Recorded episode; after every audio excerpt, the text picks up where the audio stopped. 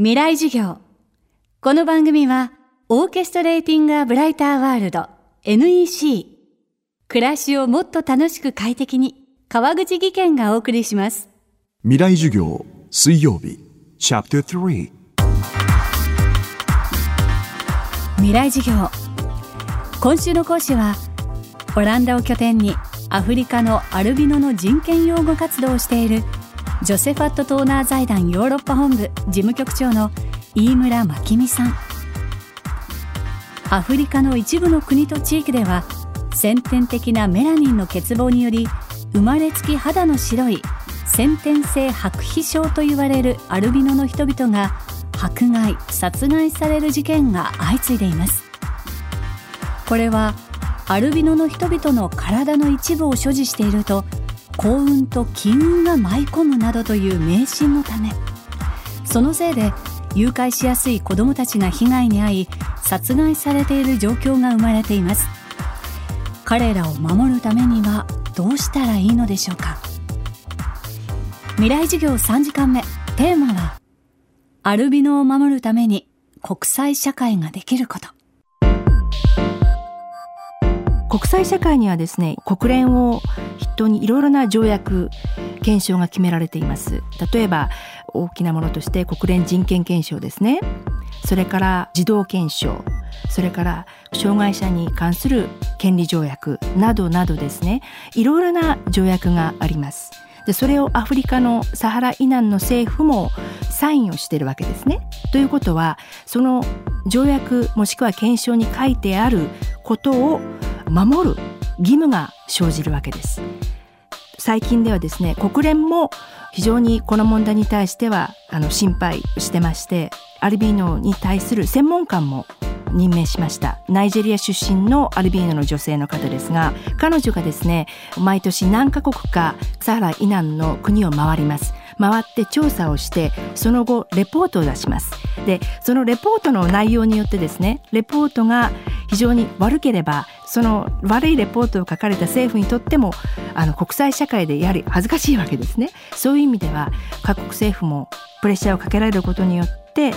例えばあの補助金が減ってしまうとかそれからあと自分の国の宣伝にならないようなレポートが国際社会に流れ出てしまうとそういうところでですねやっぱりこれはしっかりやらなければいけないというようなプレッシャーは働いてくると思います。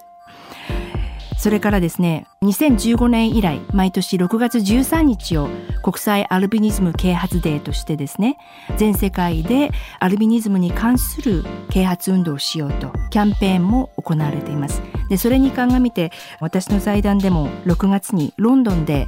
国際シンポジウムを組織しましてで国連の方を招いたりそれから最近とても嬉しいのはですね国際弁護士連盟の方々が立ち上がってくれてますのでその人たちも調査をしてレポートを出してます。それからあと EU も非常にこの問題に対しては特別レポートを出してます。ということで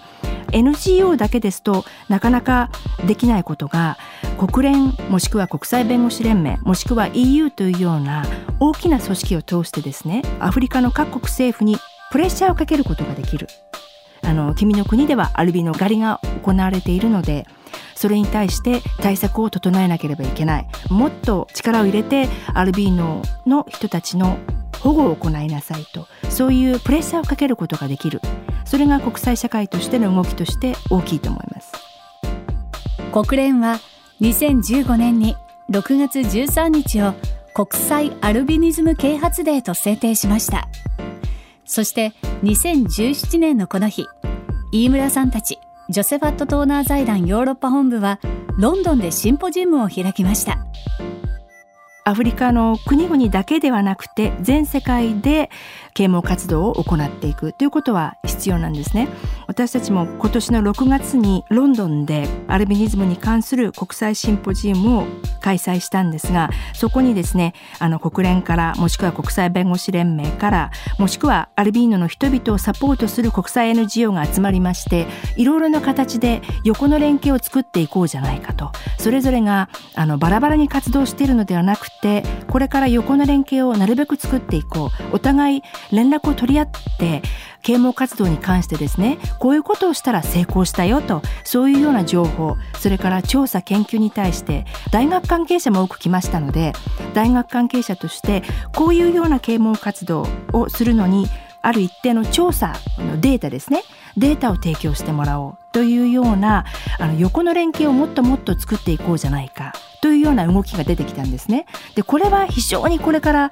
あの必要なことです。今まではいろいろな国際 NGO がそれぞれの国であの個別に活動していた傾向があったのでこれからみんなで手をつないでいこうじゃないかと。で手をつなぐことによって人権擁護活動人権擁護のプレッシャーも大きくなってくるということですね。横のつながりができてくるというのはこれから非常に大事なことだと思います。今週の講師はジョセファット・トーナー財団ヨーロッパ本部事務局長飯村真美さん今日のテーマはアルビノを守るために国際社会ができることでした未来授業明日も飯村真美さんの授業をお届けします。